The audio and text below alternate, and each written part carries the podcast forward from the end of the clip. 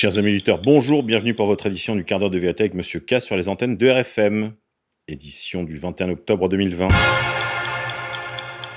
Aujourd'hui, nous sommes la Sainte Céline. Elle avait épousé très jeune Émile, le comte de Lan. Elle lui portait une grande affection, et par son caractère aimable et modeste, ils vécurent dans une grande union de cœur et de foi chrétienne. Ils prirent grand soin de l'éducation de leurs enfants, qui devinrent tous trois prêtres. Le dernier nous est le plus connu, Rémi, né sur le tard, dont ils donnèrent le soin de son éducation chrétienne au clerc de l'église Sainte-Marie de Lan.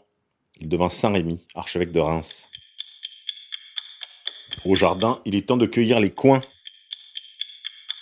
Éphéméride. 21 octobre 1961. Le colonel Nasser confisque les biens des riches égyptiens. 21 octobre 1945. Les femmes votent pour la première fois en France depuis l'Ancien Régime. 21 octobre 1938. Prise de Canton par les Japonais. 21 octobre 1805, victoire de l'amiral Nelson qui est mortellement blessé sur la flotte franco-espagnole à Trafalgar. 21 octobre 1652, Louis XIV regagne Paris après l'écrasement de la Fronde. Liberté d'expression. Toulouse. Des militantes arrêtées après avoir collé des caricatures de Charbe.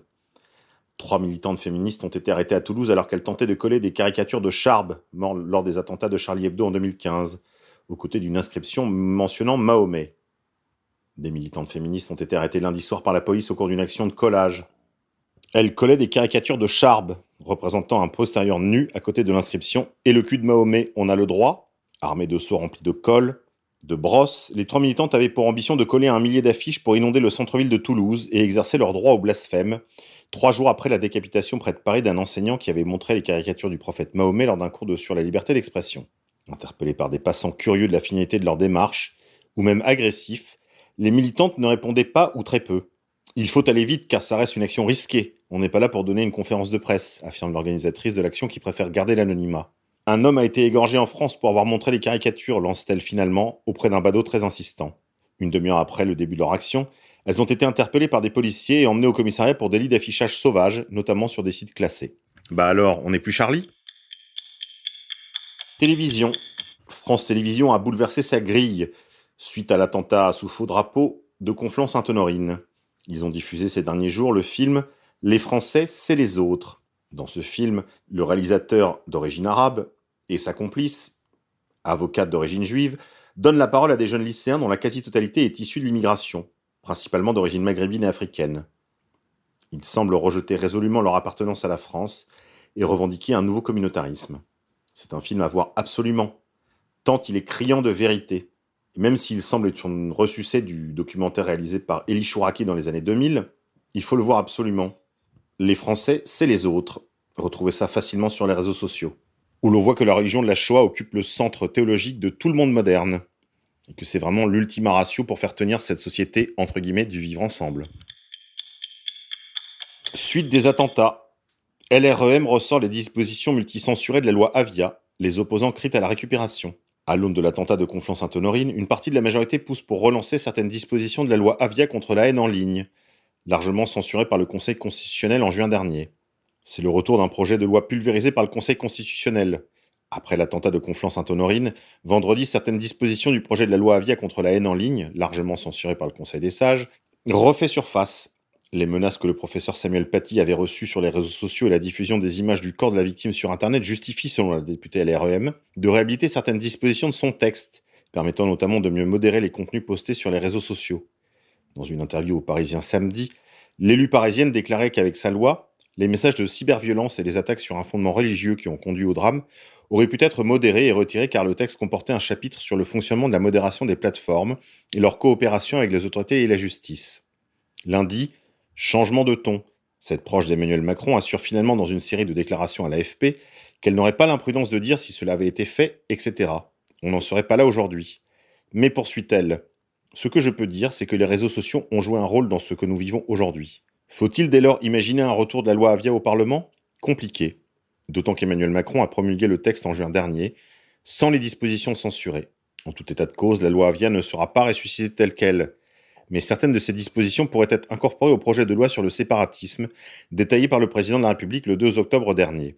Et puis souvenons-nous, le gouvernement français a demandé à l'Union européenne de le faire passer à un niveau communautaire. Voilà, on les vire par la porte, ils reviennent par la fenêtre. Souvenez-vous également que cette loi Avia avait pour auteur la direction du CRIF, Pour en savoir plus, je vous renvoie à Faits et Documents.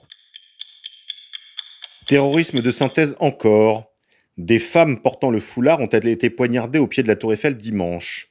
Deux femmes françaises d'origine algérienne auraient été blessées au couteau dimanche soir sur les champs de Mars, à la suite d'un différent lié à un chien non tenu en laisse.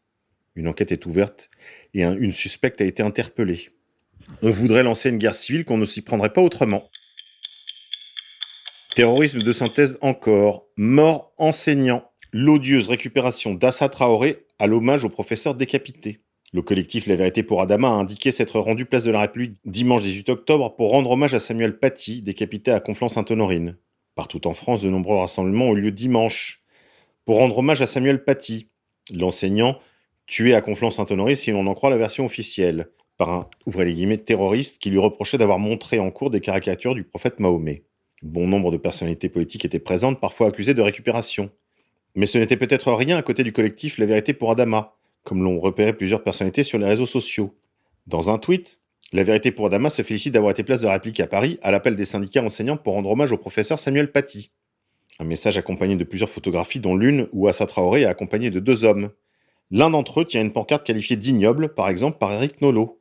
On peut y lire RIP, Samuel mort en saignant. Une odieuse récupération dénoncée de toutes parts, à commencer par la députée des Yvelines, Aurore Berger, qualifiant ce message d'écœurant. Florian Philippot, quant à lui, a pesté sur le fait que le message était relayé par le collectif. Il qualifie ce jeu de mots d'épouvantable et gravement irrespectueux avant de demander que l'on enquête sur ces réseaux et leur dissolution. Le national-sionisme s'en frotte les mains. Couillonavirus. Christian Perron démis de ses fonctions au sein de la Fédération sur la maladie de Lyme en raison de propos jugés complotistes.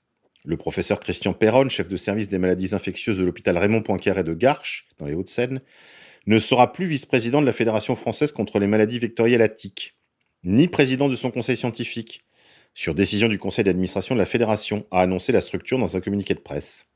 En cause, ces propos tenus sur Sud Radio le 15 octobre dernier, ainsi que l'engagement public du médecin aux côtés de l'association Bon Sens, aux valeurs étrangères à l'éthique de la FFMVT, indique le communiqué. Une association cofondée il y a quelques semaines par la députée Martine Vonner, exclue de l'AREM, qui a depuis quitté l'association, ainsi que par des personnalités pro-Didier Raoult, précisait Libération le 13 octobre dernier. Sur Sud Radio, le professeur Christian Perron avait notamment qualifié la situation sanitaire actuelle de petite vaguelette, assurant que la deuxième vague n'existait pas pour le moment, et que les hôpitaux étaient très loin de la saturation qu'on a connue. Le médecin avait également critiqué la mise en œuvre du couvre-feu actuellement en vigueur dans neuf métropoles françaises. Ouest France se demande un reconfinement total en France est-il possible?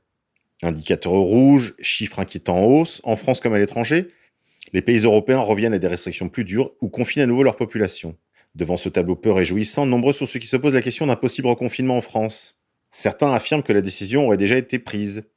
En effet, les dates du 26 et du 28 octobre reviennent régulièrement sur les réseaux sociaux. De sources militaires ou issues de grandes entreprises françaises, on parle du 28 octobre. On vous aura prévenu.